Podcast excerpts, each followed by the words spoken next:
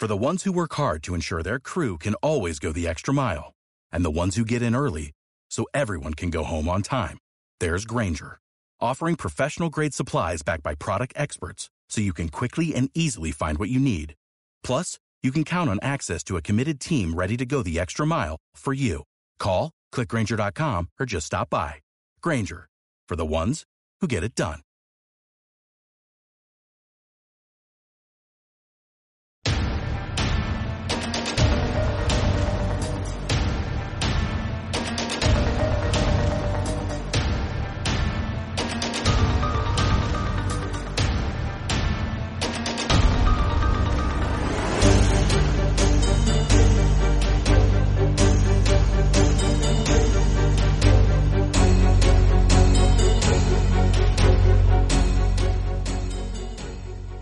Buenas tardes y bienvenidos una semana más a vuestro podcast de altura. Sí, exactamente a 1609 metros sobre el nivel del mar, o lo que es lo mismo, una milla.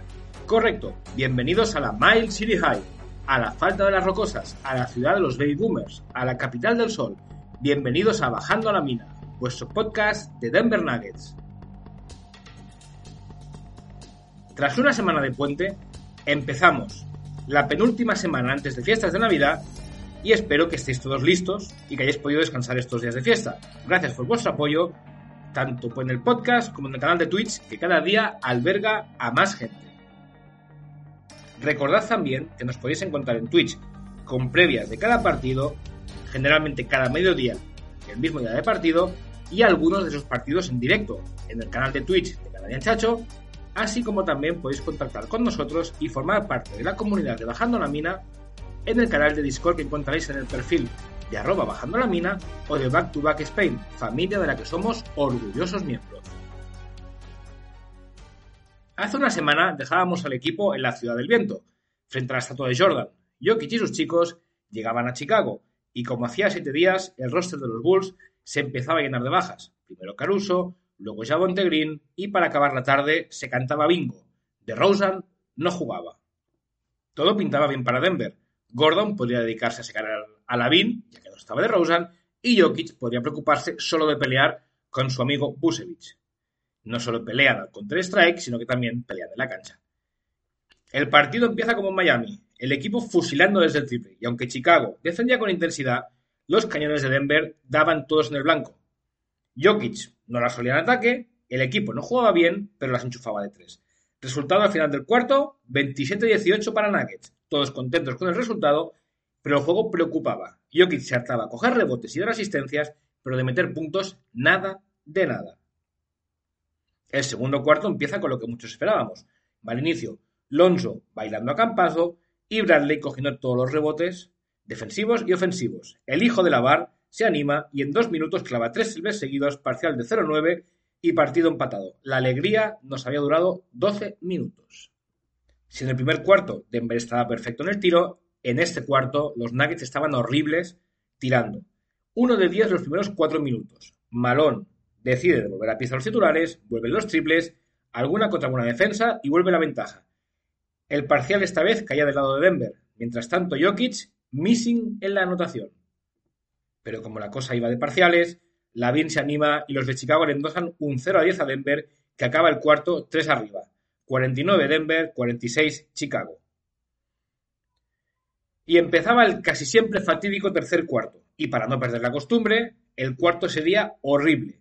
Jokic sigue fatal en ataque, pero con una asistencia se planta en el triple doble, empatando así con Larry Bird a pocas horas del cumpleaños del exjugador de, de Boston. A todo esto, su par, Busevich, recordaba sus tiempos en Orlando, anotando a placer. El cuarto se juega en defensa, con poca anotación y con un inesperado Ayo Sumnu desquiciando en defensa a Barton y a Jeff, obligándoles a perder balones y aportando mucha intensidad. Vuelven los suplentes y, como siempre, la cosa se hunde. Como casi siempre que están ellos en pista, Lavin entra en trance y destroza a los de Colorado. Gordon anota un triple a falta de una centésima que así hace que la tragedia se vea maquillada. 7-1-7-7 para los Bulls para acabar el cuarto y empezar el último cuarto con el mejor equipo de la NBA en dicho periodo, además de tener en sus filas a uno de los jugadores que mejor rating ofensivo tiene en los últimos 12 minutos. Miedo, Pues un poco sí, para qué engañarnos. Jamaica, que venía de acompañar al Facu en un cuarto deplorable de los dos, empieza el cuarto tal y como acababa el anterior. Dos defensas infames y una flagrante Alonso que anotaba el triple, el adicional y permitía a Derrick Jones meter una canasta, seis puntos en 20 segundos. Todo un genio que remata su minuto de gloria fallando un mate solo, sin nadie, a dos manos. Para que os hagáis una idea, la flagrante fue estilo de la de Pachulia contra Kawhi. Lanza el triple Alonso, llega tarde Jamaica, mete el pie Jamaica y triple y punto. Casi nada. Bueno, como pasa los Magic, Monte se viste de anotador y tira del equipo como puede. Pero en ese momento los de rojo empiezan su show, se gustan y durante unos minutos el partido se convierte en un concurso de mates, alley-oops, asistencias y humillación. Los últimos tres minutos fueron para echarse a llorar. Ya podéis ver que mi puente empezaba muy bien. Resultado final, 97-109, gracias a unos segundos finales donde Kankar anotó un triple y donde los Bulls estaban de parranda. Una vez más, se volvió a poner en evidencia que el banquillo de Denver es desastroso y que con dos Zier, Michael Porter Jr. y ya mal lesionados, jugadores de la tercera unidad tienen que tener minutos importantes para los que realmente ni están preparados ni tienen el nivel. Y con esta derrota, el East Road Trip se terminaba y el equipo viajaba hacia Luisiana, cuna del jazz y capital del vudú, hogar de nacimiento de ilustres como Louis Armstrong, Avery Johnson o los hermanos Manning. El equipo se desplazaba a jugar contra Balanchunas la noche del miércoles, partido contra los Pelicans y luego visita a Popeyes. Sí, señores y señoras, ya sabes lo que decía Adam Sandler en Little Nicky, del pollo Popeye, que es... Y hasta ahí puedo leer que hay menores que lo escuchan. Pocas horas antes del partido nos enterábamos que Will Barton estaba con fiebre y que Jokic tenía dolores en su brazo lesionado. A todo esto, Bol Bol y Highland daban negativo en COVID por segunda vez y pasaban a formar parte del roster. Pues eso, el equipo se plantaba contra uno de los equipos con más derrotas en la liga, los Pelicans, en un Smoothie King Center semivacío y con la duda finalmente disipada, en positivo por suerte, de la participación de Nicola y del tío Will, que salían en el, quinteto titular. Los chicos de Malón salen como un torbellino y le endosan un 13-5 a los Pelicans en tres minutos, pero Balanchunas y dos triples de Hart apretan el partido.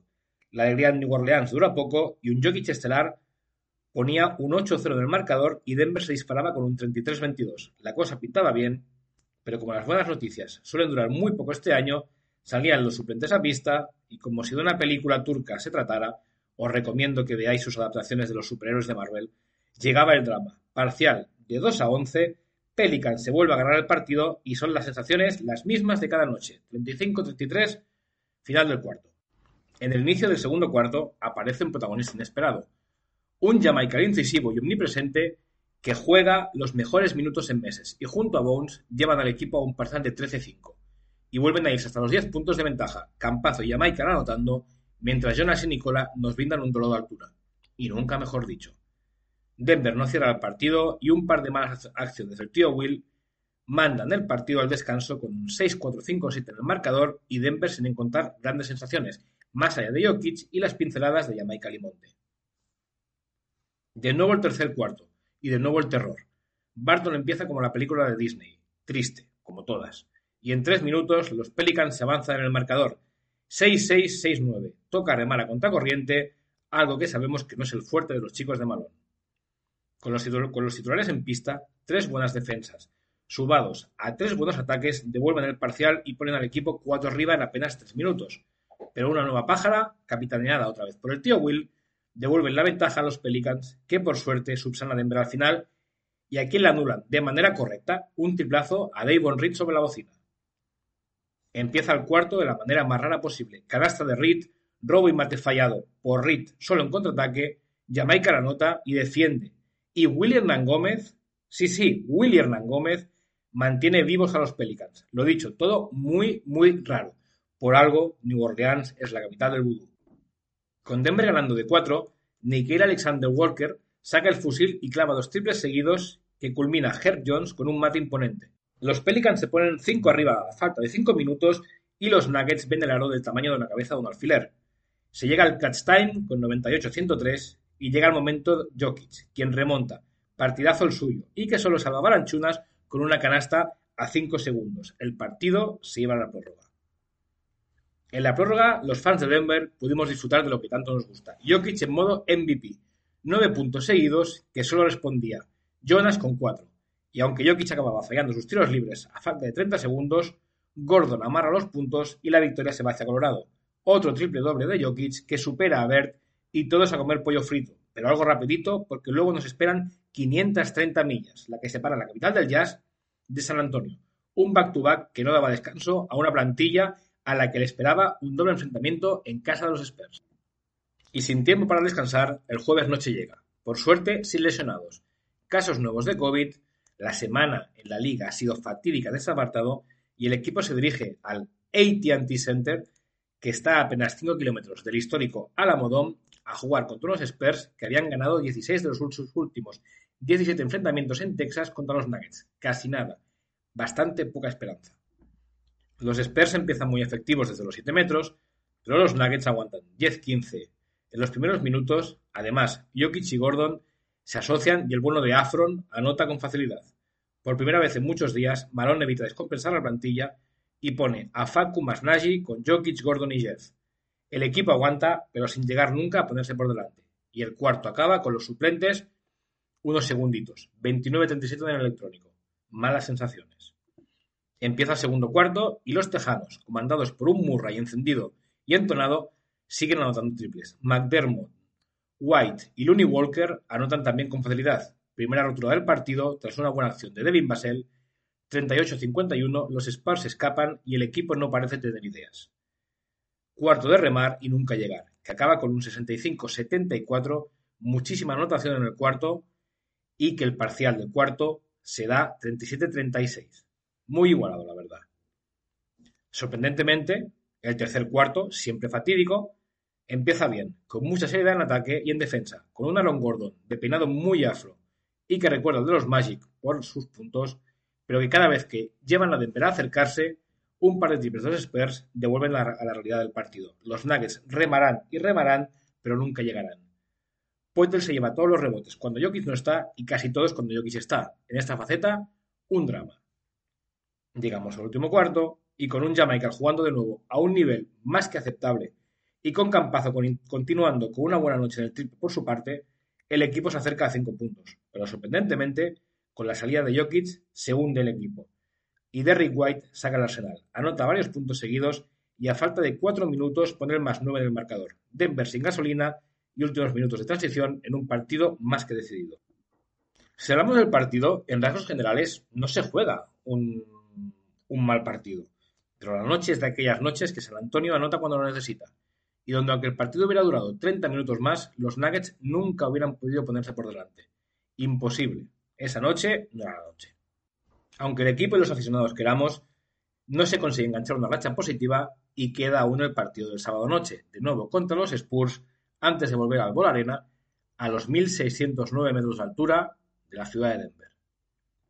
Tras un par de días en San Antonio a escasas horas de México y donde imagino que Jokic se habrá hartado de ver caballos, llega la noche del sábado. Segundo partido contra los Spurs y en el recuerdo la última vez que Denver se enfrentó dos veces al mismo equipo en su casa, como fue Memphis. A Will Barton se le agudiza el resfriado y no juega y a Michael Green parece seguir con sus molestias, mientras que Eldon Johnson vuelve a la rotación de los Spurs. De inicio nos encontramos con la, titularidad de Davon Reed y con el resto de titulares habituales. En el inicio del partido, los dos equipos fallan sin parar, y además, Denver empieza con una muy buena defensa. Los chicos de Malone se van rápido del marcador hasta que en el minuto 5, tras recibir varios mandobles de Poetel, Jokic se enfada, se va como arma que lleva el diablo contra el árbitro y le aplaude en la cara. Sí, yo por un momento pensé que le iba a pegar, pero le aplaudió fuerte a milímetros de su nariz. Pero bueno, lo que he dicho, le aplaudió en la cara, no le aplaudió la cara, no me malinterpretéis. Técnica, a Jokic y empieza el miedo. San Antonio se pone a dos puntos, la cosa se pone fea y el cuarto acaba 28-29. El equipo acaba el cuarto por debajo del marcador. Con el inicio del segundo cuarto, el partido cambia por completo. Con Howard teniendo minutos junto a Bones, los dos yogurines se salen, en especial el amigo Marcus. Entre los dos se lanzan 12 triples y tienen las narices de meter 8, de los cuales Marcus encesta 5 y Bones 3, parcial de 44-27 y partido encarrilado. De los 44, 27 quedan en el haber de los dos niños del equipo. La cosa promete. Tras el descanso empieza el eterno terror del tercer cuarto, aún con 16 puntos de ventaja, y para goce y disfrute de la Denver Nation, el equipo empieza con un 15-1 a favor, haciendo que habiéndose jugado solo 4 minutos, el marcador ya refleja un escandaloso 87-57. Ahora sí, ya nos podemos sentar tranquilos, sacar tripla y disfrutar del show. Pues los chicos de Malón empiezan con el showtime, como si los Lakers de Magic se tratara, asistencia sin mirar, a veces casi sin tocar el, el balón, mates, triples, hay un mate de Jokic que hasta se levanta y toca la que casi le cuesta la técnica, y Jokic, él solito, anotando 18 puntos, capturando 6 rebotes y dando dos asistencias espectaculares a Afron Gordon, hacen que el cuarto sea espectacular. 31-18 de parcial en el cuarto, 103-74 en el marcador y todos contentos. Pensando ya en irnos a casita, que toca descansar, pero bueno, siempre pensábamos eso, pero con Denver nunca se sabe. Empieza el último cuarto con la ventaja escandalosa y en pista Nagy, Jamaical, Marcus, Bonds y Facu. En la primera jugada del cuarto, San Antonio coge cinco rebotes ofensivos. Sí, cinco. Jamaical tras dos tapones seguidos. Se va al banquillo lesionado y sale Kankar. Anota un triple Bonds y pasamos a un parcial de 7-22 para los Spurs a falta de 6 minutos en el reloj. Los minutos de Kankar realmente infames. Tres minutos para olvidar. San Antonio rebaja la diferencia hasta los 15 puntos y Malón tiene que sacar a Jokic, Monte y Gordon, que estaban ya jugando a la brisca, esperando al lunes. Con la salida de, Monte, que manda al Faco la posición de escolta, el equipo coge aire, empieza a jugar con un cierto criterio y tras un intercambio de canastas, Jokic y los suyos acaban ganando el partido por 127-112. Eso sí, haciendo jugar a los titulares más tiempo necesario, cansándolos después de, de una gira un poco larga y un poco dura para ellos y demostrando una vez más que hay jugadores que no ayudan al juego del equipo. En otro orden de cosas, repetir el poco respeto que tienen los hábitos a Jokic, que tampoco ayuda, es cierto, se quejan de todas y digamos que no tiene un semblante demasiado amigable. Cierto, pero que siendo el MVP merece el mismo trato que otros jugadores de su categoría y peso en la liga. Pero bueno, se acaba el road trip con siete partidos fuera de casa y un balance peor de lo esperado, pero no catastrófico. Cuatro victorias en plazas complicadas y tres derrotas en lugares inesperados. El equipo se mantiene con un balance del 50% y empieza una racha de partidos contra equipos de la mitad alta de la tabla, con cocos tales como Atlanta en Georgia, Nets en Nueva York, Clippers en Los Ángeles o un doble enfrentamiento contra los Warriors para acabar el año. Ahí es nada. Así que vamos con el resumen de la semana si os parece, donde como siempre tenemos puntos positivos y puntos negativos que por desgracia siguen sin cambiar demasiado. En lo positivo, la semana de Jokic, que sí, que empezó mal contra los Bulls, aunque, con triple doble, pero ha hecho una semana de escándalo a nivel estadístico. 28,25 puntos por partido, 13,25 rebotes y 11 asistencias. Además de anotar 46 de los 83 tiros que ha intentado, lo que hacen un 55,44% de acierto, y consiguiendo en estos partidos tres triples dobles, superando la clasificación histórica a y empatando Harden con 92. Además, el último doble-doble contra los Spurs, que hicieron quedarse a solo dos asistencias del triple doble. Para seguir con lo positivo, el paso adelante que parece que ha dado Aaron Gordon, que ha jugado posiblemente su mejor semana desde que es jugador de los Nuggets llegando a su culmen en el partidazo contra San Antonio, el primero de los dos con 26 puntos. Por último, y para acabar con lo positivo, los brotes verdes que ha dado Marcus Howard en su primer partido con minutos serios, y la certificación de que cuando Bonds juega bien, el equipo gana. Pero bueno, también toca lo negativo, y enganchando justamente con lo último que he comentado, Howard, que en su fortaleza el tiro exterior, ve su talón de Aquiles. Parece demostrar que tiene el mismo IQ que un perro de porcelana, pues como, como hemos visto en algún partido, sobre todo en el último, bola que coge, bola que tira. Sin importar la situación del partido. Si se va ganando, si se va perdiendo, si el partido va igualado, si el partido hace falta un poco de calma. Y además tampoco le importa si rebote o si le defienden o no lo defienden. Si le entran, perfecto.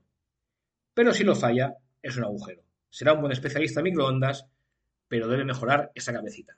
Es joven, esperemos que la cosa mejore. Otro de los puntos negativos de la semana es el otro joven del equipo, la desaparición total de Nagy. Tras su partidazo contra Knicks, su nivel ha caído en picado, siendo un problema cada vez que sale a pista. Realmente, estos, esta semana ha sido una semana para olvidar y que realmente nos hace pensar que igual tanta esperanza que tuvimos en él no estaba bien vista. Y para seguir con lo negativo, lo que venimos repitiendo cada semana, el problema del juego interior y del banquillo del equipo. Al igual que he comentado que Nagy no ha aportado nada esta semana, hay que sumar el pobre rendimiento de Michael, que realmente es verdad, no ha hecho su peor semana y estaba lesionado, todo hay que decirlo, y a quien Marón y Jokic han dado un voto, de, un voto público de confianza. El problema en anotación y defensa zonal de Campazo, que en defensa individual aporta, pero en defensa zonal va muy perdido, y el nulo nivel de Kankar, que nos recuerda que fue un jugador de nivel medio en la ACB y que está demostrando cada día más que en su etapa NBA depende de si Jokic le quiere para su equipo o no. Dudo mucho que le damos pasear su pelo combinado por las pistas americanas la próxima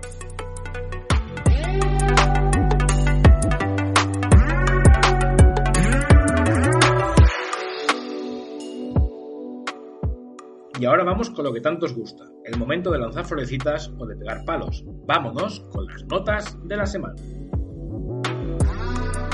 Esta semana sí que hay diamante.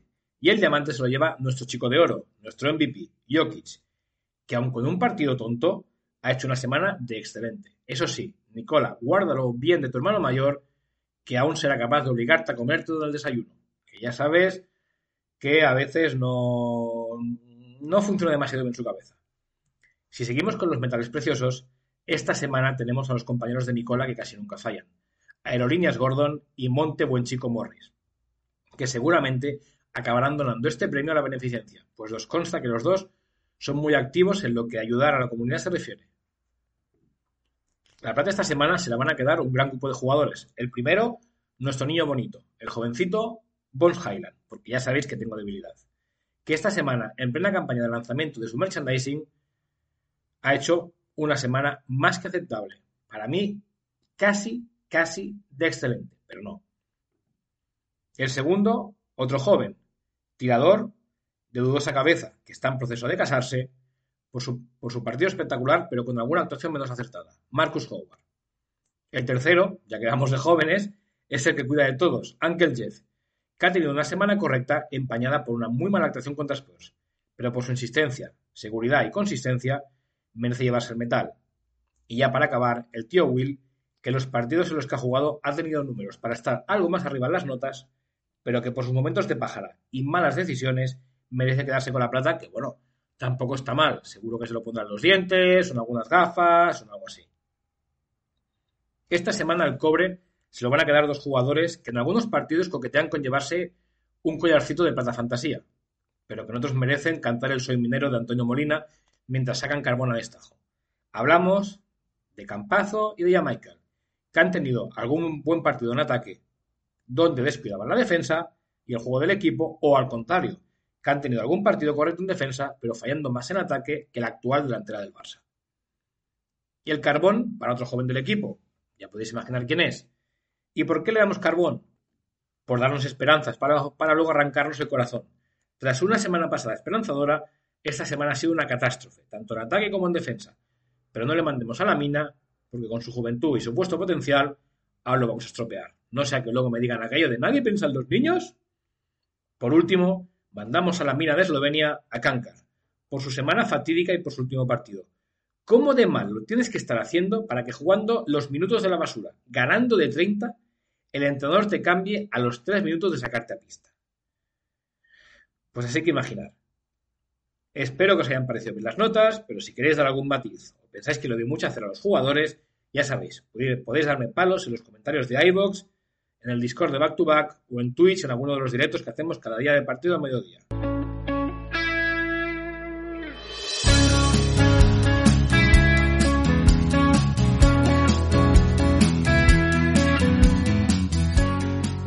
Y ahora vamos a por la sección que más me gusta. Una sección en la que estoy aprendiendo un montón de cosas que aunque ya sabía, me está dando mucha información y mucha historia. Por tanto, cojamos al DeLorean para viajar al pasado. Esta semana nos iremos a los gloriosos 80, década en la que además nací y donde los seguidores de Nuggets pasamos del cielo al infierno. una de las etapas que forjaron el carácter de la franquicia y de la afición, la que nos hizo sufridores y que nos hizo aguantar bien la adversidad de la franquicia. Empezaremos por los cinco primeros años.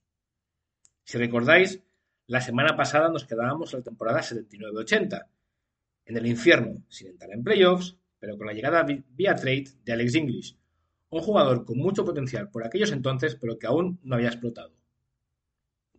Y por ello vamos a la temporada 80-81, que no fue la mejor. Realmente seguimos en el infierno, forjando ahí nuestro carácter duro. Se drafteó en el puesto 5 al power forward James Hill Ray, que pasó sin pena, sin pena ni gloria por el equipo. Para que os hagáis una idea, no tiene ni página Wikipedia. Y en el 11 a un joven alemán de nombre para la historia como fue Kiki van de Berg, escolta que venía de UCLA y que llegó a Denver tras negarse a jugar en, en Dallas. Se mantenía el bloque del año pasado con English, Thompson y un veterano, Isel al mando. Aun teniendo el citado trío, en muy buenas estadísticas, con una temporada de grandes números, el equipo se convirtió en el mejor equipo en puntos anotados con 121,8, pero también en el peor defensor de la liga, 122,3 puntos encajados. Como podéis imaginar, con esto, pues el equipo era un buen, era un buen coladero y despidió a su head coach, Donny Walsh, a mitad de temporada incorporó a Doug Mau, que se, clasificó cuarto de división y volvió a quedar fuera de playoffs. Realmente un mal año, el equipo corría mucho, anotaba mucho, pero no defendía nada y así nos fue. Los campeones de aquel año fueron los Celtics y el MVP Julius Irving. El año siguiente, temporada 81-82, la cosa cambiaría un poco. Con el mismo bloque, pero con un David Thompson que tenía un mal año por sus problemas de adicción, ya sabéis y si no, pues os lo explico, que después de una lesión eh, empezó a coquetear con las drogas y el alcohol, se habla de cocaína y demás sustancias, se perdió 20 partidos y bajó sus estadísticas en 10 puntos de media. Con, se quedó unos 14,4, si no recuerdo mal, por partido. Y en su lugar despuntaba el joven Kiki, que se convertía en el escolta titular en suplencia de Thompson y que se iba hasta los 21,5 puntos por partido, y con un Alex English que explotaba del todo con 25,4 puntos por partido. Con este panorama, el equipo volvió a récord positivo, 46-36, quedando segundo de división, cuarto de conferencia, pero que se encontrarían en primera, ronda de playoff con unos Suns capitaneados por Dennis Johnson, que se llevarían la eliminatoria por 2-1, ganando en el último partido en Denver, gracias al tándem que formaban Johnson, Robinson y Davis, que anotaron 89 puntos entre los tres. Resultado final, 124-119 para los de Arizona y en una liga que se acabaría llevando los Lakers con Magic a la cabeza frente a los Sixers de Julius Irving. Grandes duelos los de aquella época. Como anécdota, el equipo volvía a quedar como máximo anotador de la liga con 126,5 puntos de media anotados y volviendo a ser el peor en defensa con 126 puntos encajados. Al menos ya estaban en positivo. Pero realmente, con estos puntos, Thibodeau debe estar aún sufriendo si recuerda esa época. Y nos vamos al año 82-83, temporada importante, que además temporada que empezaba con bomba, que era esperada, pero era una bomba.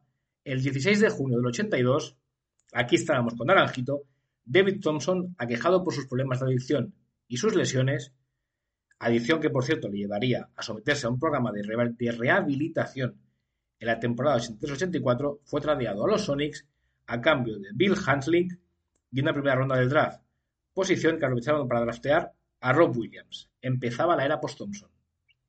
Para no perder la costumbre, el equipo fue el máximo anotador de la liga con 123,2 puntos por partido, pero seguía siendo un coladero en defensa, el peor, el 23 de 23, 122,6 puntos encajados por partido. Los partidos eran un puro espectáculo, he podido ver alguno y era un total corre calles. Realmente, si los podéis encontrar, en YouTube hay varios, echarle un vistazo.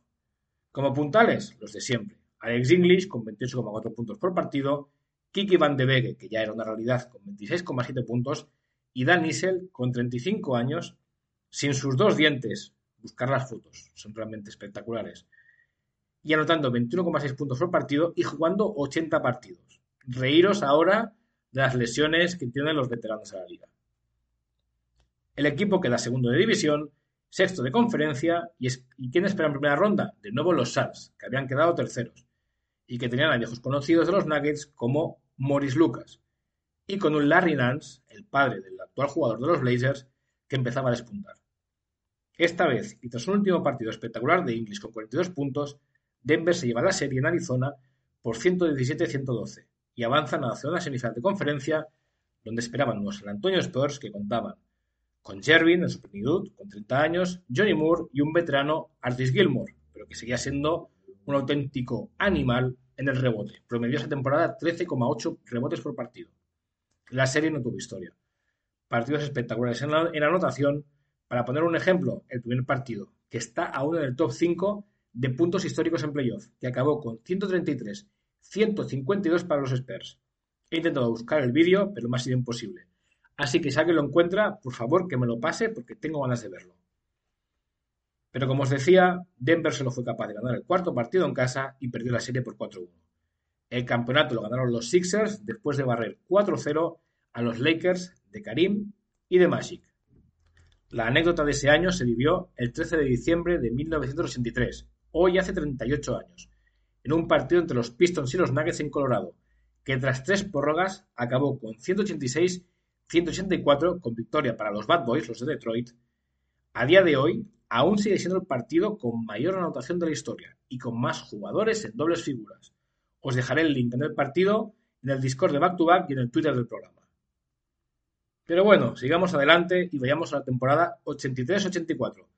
Mala temporada, con la misma tónica de la época Doug Mau. Sigue entrenador y la cosa no cambia. Mejor atacante y peor defensor. Enorme temporada de Kiki con 29,4 puntos por partido seguido por un gran Alex English y un muy buen nivel de Isel, que aun con 37 años sigue a tope. Equipo muy flojo, sobre todo en los banquillos. ¿Os suena? Realmente un equipo titular top, pero un equipo suplente muy, muy malo. No sé, es como si ahora mismo estuviera viviendo un déjà vu. El equipo, tras dos años en positivo, vuelve a quedar en balance, en balance negativo 38-44 y como séptimo de conferencia se enfrenta a unos Jazz que quedan segundos. Los de Utah encabezados por Adrian Danley. La serie, que a priori parecía que iba a ser un paseo de los de Jazz, de los de Utah, perdón, se convirtió en una serie igualada, donde cada equipo ganó un partido en pista ajena, llevándose Utah el último en Salt Lake City, por 111-127. Otra disolución de la temporada en la que Bert se convertía en campeón y MVP con sus Celtics. Y bueno, llegamos a la temporada 84-85. Temporada en general recordada por ser el debut de Michael Jordan, pero para todo fan de Denver es una temporada muy importante. Si eres un buen fan de Denver que se precie, tienes que acordarte de la temporada 84-85, que empieza con un traspaso sorprendente pero clave. El 7 de junio de 1984, los Nuggets enviaban a Kiki Van de Beek a Portland y en su lugar llegaban Fat Lever, Calvin Nath y Wayne Cooper, además de primera ronda del draft del 85 y una segunda ronda para para ese año 84. Si decíamos que lo de David Thompson un par de años antes había sido una bomba, el traspasar al mejor jugador del equipo la temporada anterior no lo era menos. Aquel equipo, en principio con menor potencial, ganó en defensa con, con Nat y con Fat Liver, manteniéndose el primero en ataque, pero siendo el segundo peor equipo en defensivo. Ya habían ganado una posición. Bueno, algo es algo. Y el rating, el rating atacante pasaba a ser de más 2,4 en función con el rating defensivo. Ese año el equipo fue un torbellino, quedando primero de división con un balance de 52-30, quedando segundos de conferencia tras los Lakers del Showtime y quedando por delante de los Rockets de Olajuwon, Samson o los Blazers de Dressler, Kiki y Audi Norris, al que si habéis visto la CB y si sois de Barcelona, todavía más lo conoceréis. En primera ronda, de nuevo los Spurs de Jervin y Gilmore. Serie dura que se llevaba Denver por 2-3 tras una victoria en Colorado por 99 126. En semifinales esperaban los Jazz, que mantenían el bloque de la temporada pasada y al que unían a un joven rookie llamado John Stockton. No sé si tenéis alguna referencia de él. En esta serie nacería la leyenda de Fat Liver, base de 1.90, que acababa la serie con una estadística de 17 puntos, 11 rebotes y 10,3 asistencias. No olvidemos que Fat Liver, hasta hace poco, era el jugador con más triples dobles de la historia Nugget. Jokic se lo quitó y aún así sigue siendo top 10 con 42 en este apartado. Resultado de la serie, barrida de los Nuggets, que solo perdieron el tercer partido. En la final de conferencia, como hemos sufrido más recientemente, los Lakers. Los Lakers de Magic, Michael Cooper, Karim, Kurrambis, James Worthy, etc. Sí, los Lakers de Showtime, que fueron demasiado para estos Nuggets que tanto prometían, pero que tuvieron muchos problemas de lesiones y del que aún hoy nos sentimos tan orgullosos. Los chicos de Alex consiguieron llevarse el segundo partido en Los Ángeles con un partido espectacular del mismo Alex English, pero que se perdió parte del cuarto partido y no jugó el quinto tras romperse el dedo de la mano derecha en un rifirrafe en el que Karim se lo quiso quitar de encima y rompió el dedo. Además, Fad se perdió dos de los cinco partidos aquejado por una lesión de rodilla y Calvin Nutt y Mike Evans jugaron los cinco partidos tocados de la rodilla. Además de eso, Dan Issel con varias contusiones en el muslo y por último Wayne Cooper con una contusión de las costillas. Un equipo en cuadro contra un super equipo. Gesta imposible. Meses después, Alex English diría en una entrevista que si algún equipo era capaz de ganar a los Lakers, eran sus Nuggets, pues tras haberse llevado el segundo partido en el Forum, podían soñar con hacerles daño jugando su mismo baloncesto. Como anécdota, hicieron una barbacoa justo después del, segundo partido, para coger ánimo, para coger fuerza y ganar, y el primer partido de los Lakers eh, en Denver ganó Lakers de 20, pero aún así el equipo estaba motivado. Pero con tanta lesión, y con el equipo que tenían delante, a ver, era un súper equipazo, pues la cosa fue como fue. Así que nunca sabremos lo que hubiera pasado si no se hubieran lesionado todos estos, como tampoco nunca sabremos lo que hubiera pasado años después si Davis no hubiera metido aquella canasta en el tercer partido. Al acabar la temporada, Danisel, con 37 años y 14 temporadas a un nivel espectacular en la NBA, dejaba el equipo y la competición se retiraba una leyenda Nugget, una leyenda de la NBA, un jugador top y una de las personas más queridas por la afición de Denver. Luego vendrían buenos y malos años, pero eso lo veremos la próxima semana con la segunda parte de la década. Y vamos con las noticias. Se acaba la cuarentena de Austin Rivers, se ha recuperado del COVID y se espera que el martes 14 de diciembre se incorpore a la dinámica del equipo. Así que cuando estéis escuchando este podcast, que saldrá mañana día 14, Austin Rivers ya podrá jugar. Imagino que el miércoles lo veréis en pista. ¿Consecuencia de la llegada de Rivers? Pues que con el final del contrato de Devon Reed se espera que el alero vuelva a los Run Rapids de la Jimmy. Pero estando cómo está la cosa y cómo está la liga, para que os hagáis una idea, ahora mismo hay 10 jugadores de los Bulls de baja COVID, yo creo que no, tardaremos en ver el equipo. Si la semana pasada decíamos que parecía que el equipo médico le dejara llamar hasta abrirse jugar, ya hay rumores, no confirmados, ojo, que comentan que Murray puede volver a jugar en febrero. Yo creo que esto será en función de cómo vaya el equipo. Pero sigo pensando que la cosa se hunde o hasta mitad de marzo mínimo no le veremos en el equipo. Y para acabar con las noticias, saber que el miércoles día 15, este miércoles, se abre la posibilidad de traspasar a los agentes libres y a renovaciones que se firmaron a principio de periodo. Jamaica Green ya es elegible y veremos si el equipo se mueve ahora que varios jugadores y varios equipos como New York Indiana o Portland están de rebajas. Como ya he comentado en varias ocasiones, el equipo necesita un buen base y un buen centro. Así que no me sorprendería ver a Campazo que es Expiring, Jamaica, Bol Expiring o Kankar, o incluso Rivers, saliendo del equipo para traer a jugadores como Kemba, Miles Turner o algún pivot o base suplente. Y hasta aquí hemos llegado, una semana más, y ya van cuatro. Esta semana no he encontrado ningún artículo decente sobre el equipo que, que no os obligue a suscribiros pagando y por tanto no os voy a traer nada, porque sí que hay algo en el, en el Denver, bueno, no en el Denver, el DNVR o el Denver Post, pero os obligan a pagar y el Denver, pues si no estáis eh, en Colorado, no os deja. Lo que sí que os recomiendo es que veáis el partido que os he dejado en el Discord, en el Twitter, que hemos hablado antes, el de los Pistons contra los Nuggets. Así como que echéis un vistazo al tweet de nuestro buen chico, el yerno perfecto, nuestro querido Montemorris, que está contento ante la primera nevada de Denver este año. Da gusto tener gente tan pura en el equipo. Y solo me queda agradeceros por vuestro soporte. Veo que el podcast ha tenido muy buena acogida y llevamos ya un mes, sí, un mes, lo que para mí es un placer y una gran alegría, pues traeros información cada semana de los Nuggets, además de la historia del equipo, es algo que me satisface. Además que me ayuda a mí a aprender más sobre el equipo, que realmente me lo estoy pasando bomba. Recordaros una vez más que podéis escribirme en los comentarios de, de iVoox, por Twitter en arroba bajando la mina y en arroba canallanchacho, así como ver los directos de Twitch y las previas, cada mediodía de partido del canal de Canallanchacho. Os lo recomiendo porque lo estamos pasando bastante bien y además podéis colaborar conmigo en directo. Y por supuesto, no olvidarme de invitaros al Discord de Back to Back, donde os voy dejando información, links y demás sobre Nuggets y donde además podéis formar parte de la comunidad NBA para que entre todos podamos compartir nuestra pasión por la Liga Americana, con canales de Blazers, Pistons, Bulls o ya entre otros, con periodistas y analistas NBA reputados.